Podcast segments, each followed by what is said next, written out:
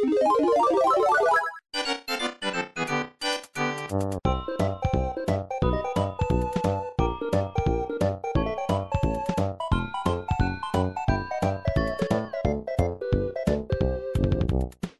Chega, vivente, que tá começando mais um Fliperama de Boteco. Eu, como barman, assumindo as pendências do podcast, comandando esse bar que tá uma muvuca. Eu, Guilherme, diretamente do Sul, junto comigo, Alexandre, também vindo do Sul, mas outra de, de uma cidade qualquer, porque ele é tipo Wallace, tá sempre em algum lugar. Junto comigo também, Marcos Melo, o caçador de Kamen Rider.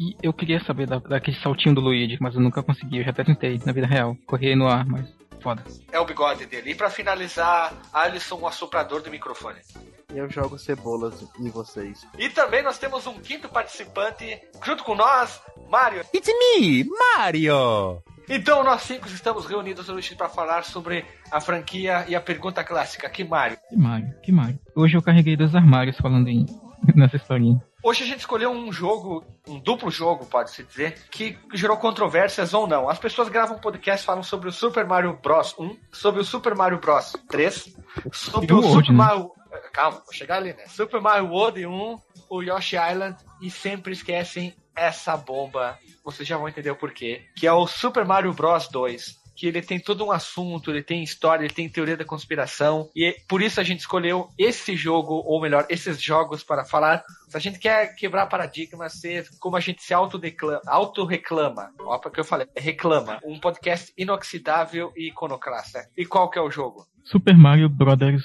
2.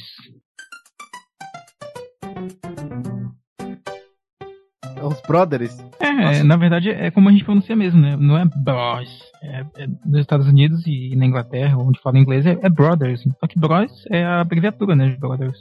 Aqui no Brasil chegou como Super Mario Truta 2. Super Mario Truta. Parça, Super Mario é, Parça 2. É, Champ, Super, suas palavras. Super Mario Champs 2, porque é de Champion, né? Então, olha só. Em que ano que saiu o Super Mario Bros. 1, Marcos? Tu que é o nosso grande é, conhecedor, nossa Wikipédia de Mario. O Super Mario Bros. 1 saiu em 1985, um ano antes de eu nascer. Então, 85, 85 eu já era um semi-gafanhoto. E em que ano chegou o Super Mario Bros. 2? Ele chegou o ano seguinte, em 1986, mas vamos falar o japonês. O Marcos Melo, ele vai dizer uma coisa. Qual o nível de dificuldade do Super Mario Bros. 2 em comparação com o 1? Cara, o nível de dificuldade do Super Mario Bros 2 original é filha da puta, cara. Não tem outra palavra pra descrever. Porque. Não, não, não precisa explicar, velho. Jogue e veja por você mesmo. Vou perguntar para os outros colegas. Alexandre, qual valor, um nome que tu achou o nível de dificuldade do Super Mario Bros 2 japonês? Me esforcei, joguei várias vezes e não consegui passar de fase. Eu já zerei esse jogo, mas só com na versão do Super Nintendo, porque dá pra salvar, né? Na versão do Nintendo não dava pra salvar e só tinha três vidas. E o jogo tem mais espinho, tem mais inimigo. Como é que chama? Aqueles inimigos espinhudos, sabe? Que não dá pra pular em cima. Tem muito buraco, tem um pulo gigantesco que tu tem que pegar muita distância antes de fazer. E se tu jogar com o Luigi, tem que levar em consideração que ele usa sapatos untados. Sim, sim ele escorrega muito, cara. Ele patina e quando ele para, ele derrapa. É, isso eu quis dizer que eles queriam. Vamos desenvolver um Mario, já que ele é mais gordo, ele tem, ele tem mais atrito, ele sofre mais atrito com o chão, então ele desliza menos. Como o Luigi é mais alto, mais magro e sofre menos atrito ao chão, isso é física, meus colegas. Pensem, voltem ao segundo, ao segundo grau. Brincadeira. Que alusão estúpida. E, Alisson, tu acha o jogo difícil, cara? Eu vou dar um exemplo, um vídeo que aconteceu recentemente aqui no Paraguai, do lado aqui quase da minha cidade. Acharam uma sucuri de mais de 8 metros, abriram ela e tinha outra sucuri de mais ou menos uns 6 metros dentro dela. Só isso? Sério? É inseto chama de cobra, né, cara? Olha só. O, nível de dificuldade dela cara. é esse. Não, e abrindo tá a outra sucuri menor tinha um, um coisa, um dinossauro dentro dela? E, não, não, não, eu já, já, já notei tudo, cara. É, é, por causa da data da gravação. Por quê? Porque hoje é 1 de abril, né? Ah, não, não tem nada a ver. Vamos, o vídeo vai estar no Porsche aí pra todo mundo ver. Quero só ver esse link do Porsche, hein? É, mas é engraçado. Agora deixa eu comentar umas coisas interessantes. Apesar da dificuldade do jogo, ele tinha algumas inovações que geralmente as pessoas não lembram, comparado com o primeiro jogo do Super Mario Bros. Ele tinha um level design bem mais complexo, né? Como eu falei, ele tinha mais, mais penhascos e tal. Nessa questão, ele era até mais inteligente, ele te fazia explorar mais os, os jumping puzzles, né? Sobre pular no lugar certo, na hora certa. Ele tinha diferenças de jogabilidade entre o Mario e o Luigi. o Mario era tinha jogabilidade padrão do primeiro jogo, mas o Luigi, como o Alexandre falou, escorregava muito, ele só que ele tinha um salto mais longo. Com o Luigi você consegue acessar áreas com muito mais facilidade que com o Mario tem que fazer umas peripécias. Exatamente. Só, só não dá para dizer que o Luigi é o modo fácil do jogo por causa desse detalhe que, apesar dele pular mais longe, ter um tempo maior de sustentação no ar, ele escorrega muito. A grande maioria sempre jogava com o Mario, acho, né? Pouca gente jogava com o Luigi. O Luigi sempre foi relegado, né? Coitado, né? Pagou muito. Só se fudeu o Luigi, né, cara? Deve... Engraçado, quem jogava muito com o Luigi nessa época que eu joguei o jogo pela primeira vez era o meu pai. Ele jogava muito com a gente. Esse jogo, engraçado que ele gostava desse jogo, mas ele não manjava muito de videogame. Ele jogava muito com o Luigi. Olha só, né? Quem diria? Quem diria?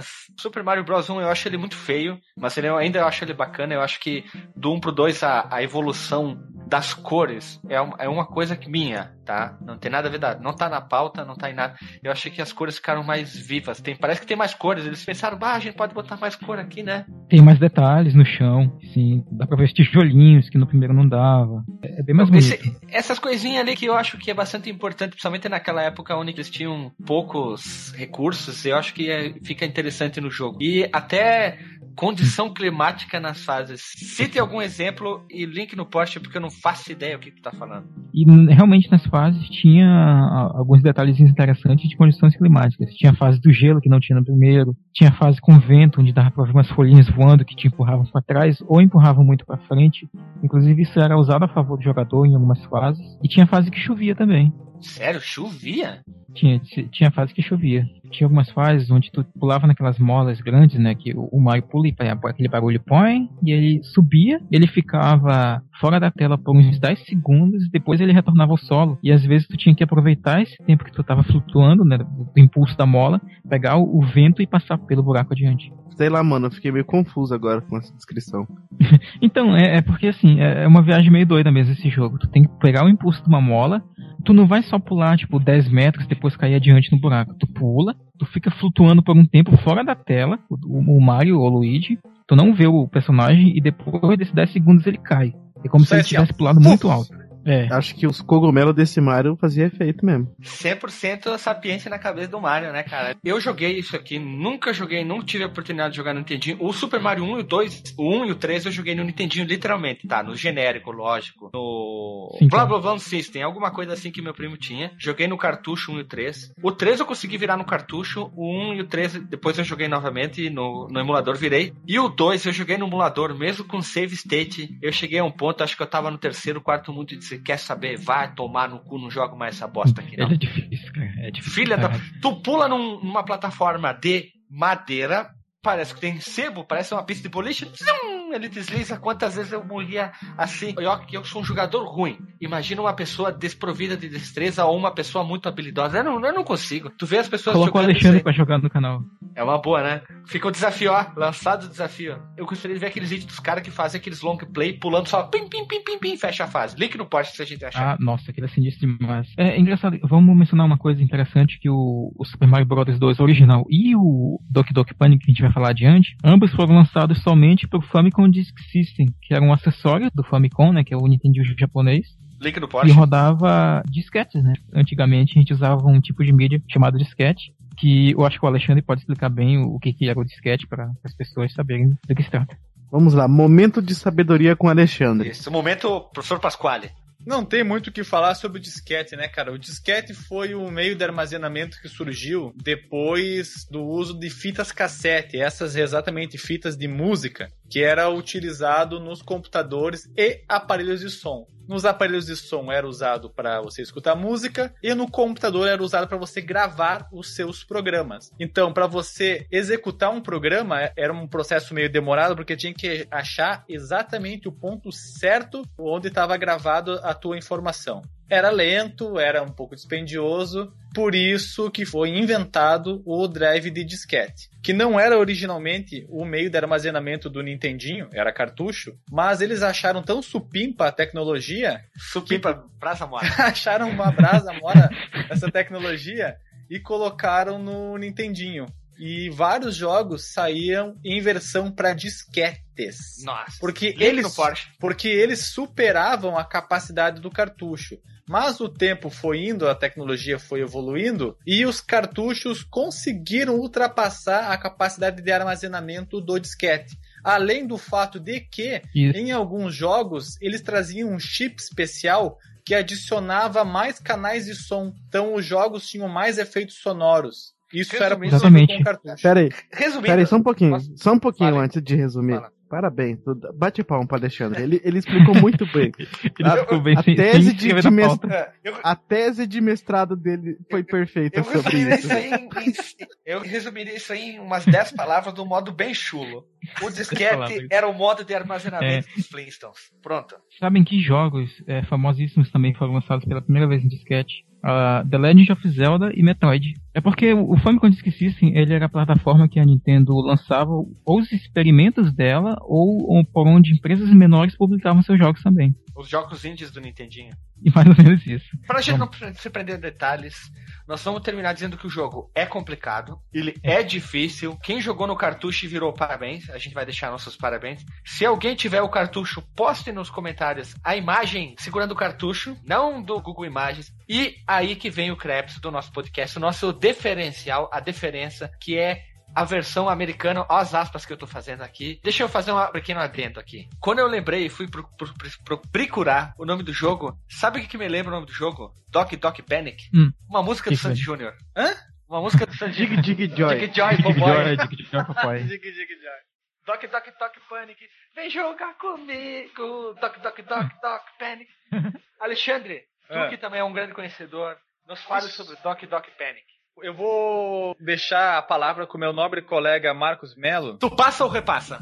Então, ele, eu como pergunto, eu sou como perguntante, eu pedi pra ele, ele passa pro Marcos. Marcos, tu responde ou passa? Repassa, né? Eu Repassa ou respondo. paga?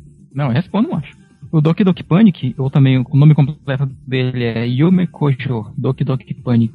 Ele é um jogo que foi conhecido no ocidente muito tempo depois, mas por causa da fama do Super Mario Bros. 2, que a gente vai falar daqui a pouco. Ele era um desses experimentos que a Nintendo lançava pelo Famicom Disk System, que ele surgiu a princípio como uma engine, um, um protótipo de um jogo que deveria ter scroll vertical, ou seja, a tela se movimentaria para cima ou para baixo, o foco desse jogo seria multiplayer cooperativo, e esse protótipo foi desenvolvido por um sujeito chamado Kensuke Tanabe. Só que a ideia de- desse cara excedia limitações do, do Famicom. Depois disso, o projeto entrou em stand-by, e eventualmente esse jogo veio se tornar o, o, Yume- o Doki Doki Panic, que era baseado em mascotes do programa Yume Kojo da, da Fuji Television.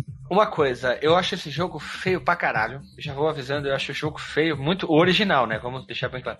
Eu achei o jogo original, jogo chato, todas as cores incomodaram pra caramba. E eu tentei jogar, jogar, jogar e bah, foi bem complicado, bem chato o jogo. Vou passar a vez agora pro Alexandre e pro Alisson as experiências que eles têm a respeito do Doc Doc Panic Sandy Jr. Eu? Isso? Tu chegou a jogar o original Doc Doc Panic? Claro que joguei. Então, me diga as sempre, suas experiências. O que, que tu as achou do. experiências. Olha, eu só vou dizer uma coisa. Ah. Assista o desafio que pior youtuber do mundo e vocês vão saber como eu me fui. A gente não jogou o Doc Doc Panic. Não, não precisa, Ah, não precisa jogar, é só ver, os- só ver os desafios pra imaginar. Ah, tá. O Doc Doc Panic é um jogo que nunca ia ser famoso, nunca ia ser um, um grande nome na franquia dos videogames. Era um jogo aparentemente ser fácil, porque ele era um jogo voltado para crianças de 4 anos, na minha opinião. Crianças Ah, tá. japonesas super dotadas, né? Ah, sim, porque japonês, qualquer jogo para eles é fácil, não existe jogo difícil, é tudo fácil para eles. A história simplesmente é um sapo gigante, o sapo cururu na beira da lagoa, sequestrou alguém e eles têm que ir lá fazer alguma coisa que não importa o que, porque o jogo é ruim, não joga essa merda. Mas vai estar o link no porte para as pessoas jogarem e ti- tirarem suas próprias opiniões. E aí que vem a jogada, que eu, na minha opinião, achei interessante e ao mesmo tempo uma coisa que a, mais tarde a Tectoy ia fazer, ia repetir a mesma fórmula várias vezes. E qual que é essa fórmula? Quem me explica melhor? Alisson, Alexandre ou Marcos? A Nintendo of America, a Nintendo da América, ela tava com medo de lançar um jogo, o Super Mario Bros 2 original, porque ele era um jogo muito difícil, falando do Mario Bros 2 que a gente acabou de falar antes. E ela tava com medo de lançar esse jogo e de que novos jogadores que tivessem conhecendo o personagem naquele momento associassem o Mario a uma experiência muito frustrante. Primeiro, porque a popularidade do Mario ainda estava em ascensão. Não era como hoje que o mundo todo conhece o Mario. Só tinha um jogo de, de plataforma dele. E o outro motivo é porque o mercado americano ainda estava se recuperando do crash, que muita gente já sabe, né, que aconteceu entre os anos de 1983 e 1984 no mercado americano de videogames. Então o que, que a Nintendo fez? Ela fez uma conversão do Doki Doki Panic e esse jogo acabou se tornando a, a, o Super Mario Bros 2 que a gente conhece aqui no Ocidente. Eles fizeram algumas modificações, lógico. Botaram agora o Mario Luigi jogável como novo. Botaram o Toad e a Courtney Love como personagem jogável também, né? Porque a, a, a Princesa Peach é jogável também. Uma outra coisa, eles fizeram algumas adaptações, claro, lógico, para tentar adequar ao mundo do Mario mas mesmo assim, tu pegar uma cebola do chão e atirar nos inimigos, eu acho que não deu certo no Mario, ficou muito estranho. E o jogo, na minha opinião, ele também tem aquele mesmo problema que os personagens ainda deslizam bastante. Eu não sei se vocês sentiram isso também. Eles deslizam, mas eu acho que eles escorregam bem menos do que acontece, por exemplo, com o Luigi no The Lost Levels, né? Que era o Mario Bros original, o 2 original. Ele é mais equilibrado, assim, isso é destacar as diferenças de jogabilidade entre eles, né? Que inclusive é algo que a gente pode abordar separadamente, né? O Mario é o mais equilibrado de todos, o Luigi é o que escorrega, tem aquele pulinho mais longo, isso. Ele pula longo também, mais ou menos quase a mesma distância que a Peach. A Peach alcança mais longe que ele, alguns milímetros a mais. E o Toad, que é o mais rápido, mas ele não tem um pulo alto. E o que se torna ele chato. É, eu acho que o mais difícil de jogar é com Toad mesmo. E uma outra coisa que com muita gente que quando for jogar isso com certeza viu o primeiro inimigo, saiu correndo, pulou de bunda e o que aconteceu? Parou em cima do inimigo, o inimigo caminhando e o personagem lá paradão, né? É, isso que acho que muita gente estranhou, tava acostumado a pular em cima para matar o inimigo, de repente tu fica em cima do inimigo, que é isso que é estranho. E tu pode pegar o inimigo como arma, tu aperta o botão, ele pega o inimigo, põe em cima da garupa como a cebola e atira nos inimigos. Uma coisa interessante desse jogo é que eles utilizaram algumas coisas, algumas fórmulas que teve nesse jogo, né, para alguns personagens, principalmente para princesinha Pêssego, que foi quando lançaram um jogo solo dela. Teve muitas coisas que eles pegaram ideias, né, dela ali, dela pular mais alto, dela flutuar mais e coisinhas do tipo assim. A Kathleen Love tá falando. Isso, que daí quando eles fizeram o jogo solo dela pro DS, ela tem mais ou menos a mesma pegada. Ela tem que fazer o quê? Salvar o Mario? Eu não lembro o que ela tem que fazer. A Renata que jogava muito. Mas ela usava um guarda-chuva daí. Mary Poppins? É, Mary Poppins, um guarda-chuva que falava com ela e ela utilizava para bater nos bichos. Nossa senhora. Eles mudaram um pouquinho a história do Doc Doc Panic no Super Mario Bros 2 American Version Fácil Edition, que eu acho que o mundo dos games se tornou fácil por causa dos americanos. Será que essa é a resposta que fica perdura há muitos anos? Olha, Guilherme, se tu me permite fazer um adendo, eu não achei nenhum dos dois jogos, tanto o Doki Doki quanto o Mario, tão fáceis assim. Eu achei que no meu nível de dificuldade, pro meu padrão, pro meu pode rir, pode rir, mas pro meu padrão, eles me, mais me davam raiva do que diversão, hein? Ah, mas eu acho que o Doc Doc Panic Mario Edition, ele é um pouquinho mais fácil, já que eu vou pegar como exemplo a primeira fase. A única parte que tem dificuldade é quando tem que pular entre dois troncos.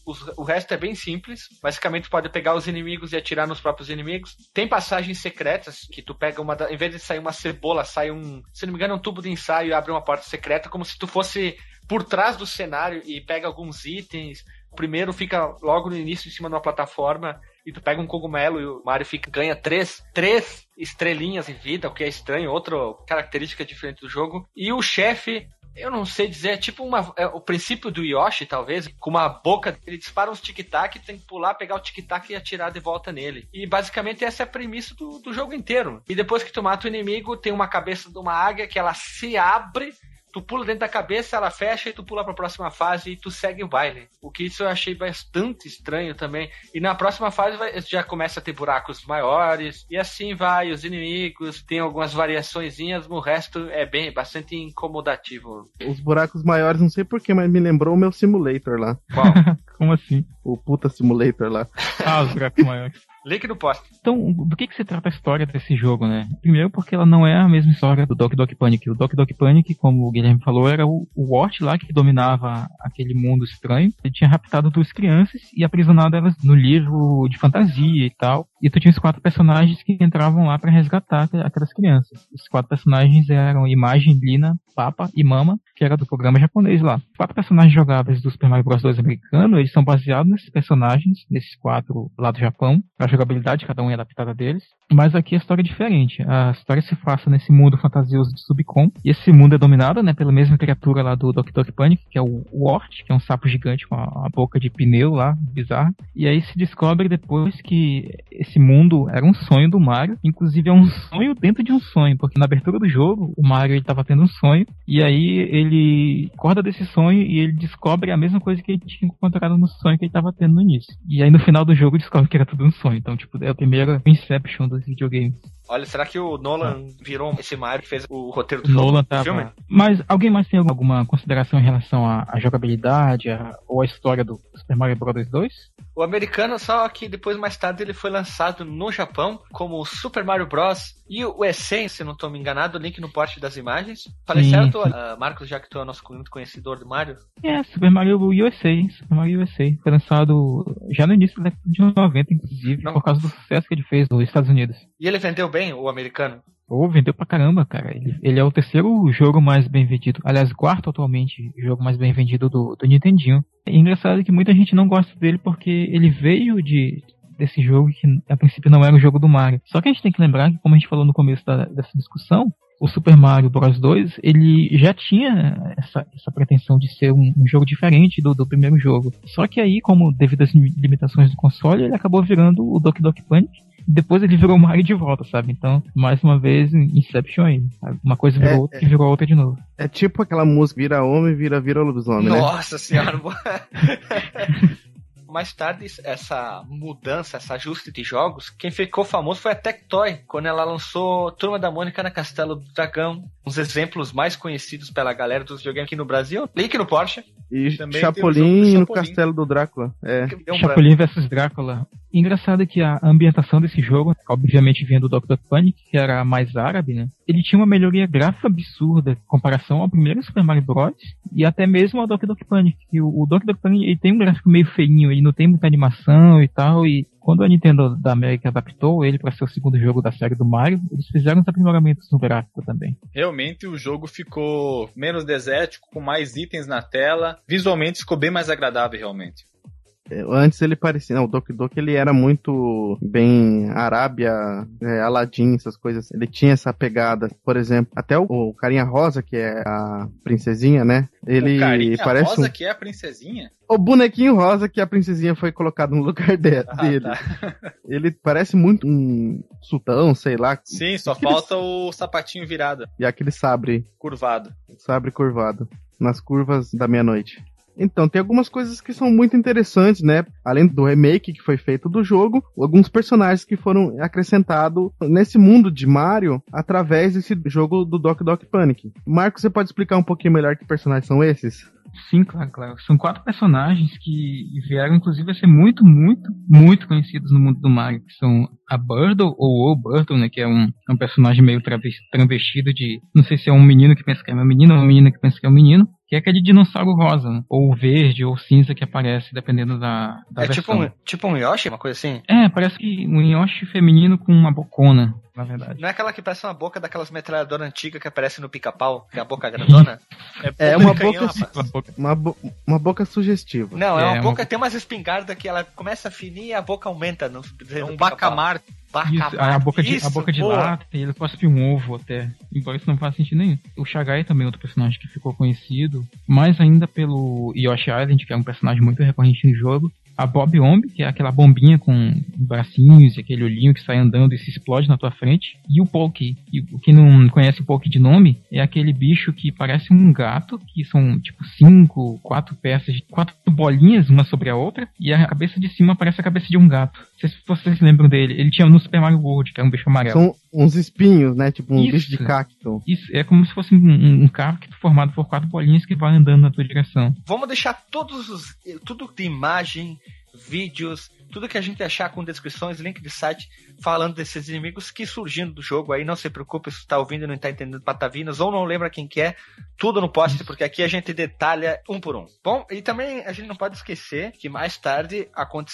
acontecerem, como os alemães gostam de falar, remakes desse jogo. Eu gostaria novamente de chamar o Marcos, que ele é nosso único entendedor de Mario, que Mario, para falar assim, Ah, fala sério, cara. quantos remakes, se foram um, vários, e para que plataformas esses remakes foram lançados?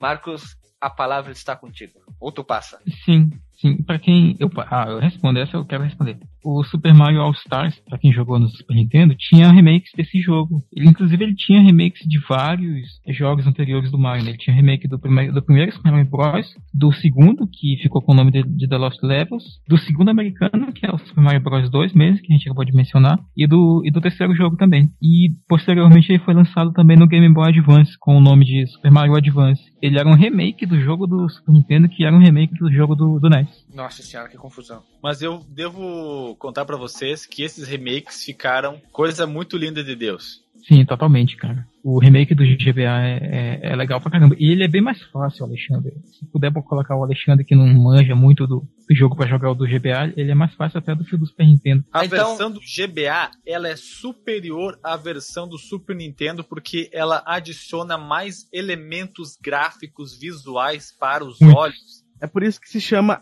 Advance. Advance. É de avançar. olha, olha só, desafio feito em podcast, hein? Nada programado. O Alexandre vai jogar todos os jogos e estará no canal Fliperama de todos os Marios. Nós vamos fazer aqui uma coisa a mais. Melhor ainda. Nova franquia de desafios. No, é uma franquia dentro de franquia. Uma franquia sub, de uma sub-franquia, que é desafios do pior youtuber. O Alexandre vai jogar claro, os mais antigos, todos os mares. Pronto. Ai, meu Deus. Sinto Pode muito continuar. por quem for ver isso. Ah, é, o que, o que importa é a condição da pessoa humana se divertir, né? Toda pessoa humana, ela merece seu respeito tecnológico. É isso aí, né, cara? Respeito tecnológico. Já falou tudo. Então, o desafio está feito e logo será lançado. E também eu logo, queria dizer... Logo é daquele jeito, né?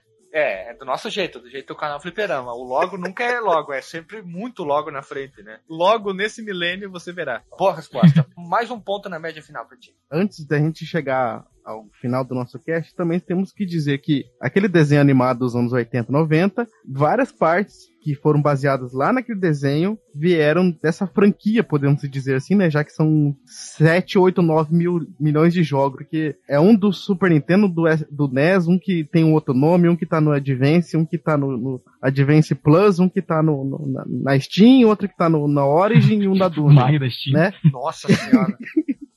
é que são, são tantos Marios 2 que você chega até a se confundir. Até Sim, eu já é... me, me, confundi, né? Na abertura desse desenho que passava na TV Colosso, parte desse desenho era baseada. Inclusive, na abertura do desenho tinha o tapetezinho, né? O tapetezinho é uma marca registrada desse jogo, né? Do Mario 2. Que aparece na segunda Sim. fase do primeiro mundo, né? Logo no início ali, logo que tu sai, tem um Isso, cara voando. Logo no início ali. Você vai lá, rouba o tapetinho dele. Quanta gente, só fazer uma quantas pessoas morreram logo no tapetinho? Eu fui jogar, fui tentar ah, pular pra me aguentar cair no buraco. Burro que é uma taipa, né? É engraçado a jogabilidade desse tapetinho, né? Que segura a cruzinha e só usa a cruzinha pra movimentar o tapete, né? Até chegar ao, ao próximo ponto da fase.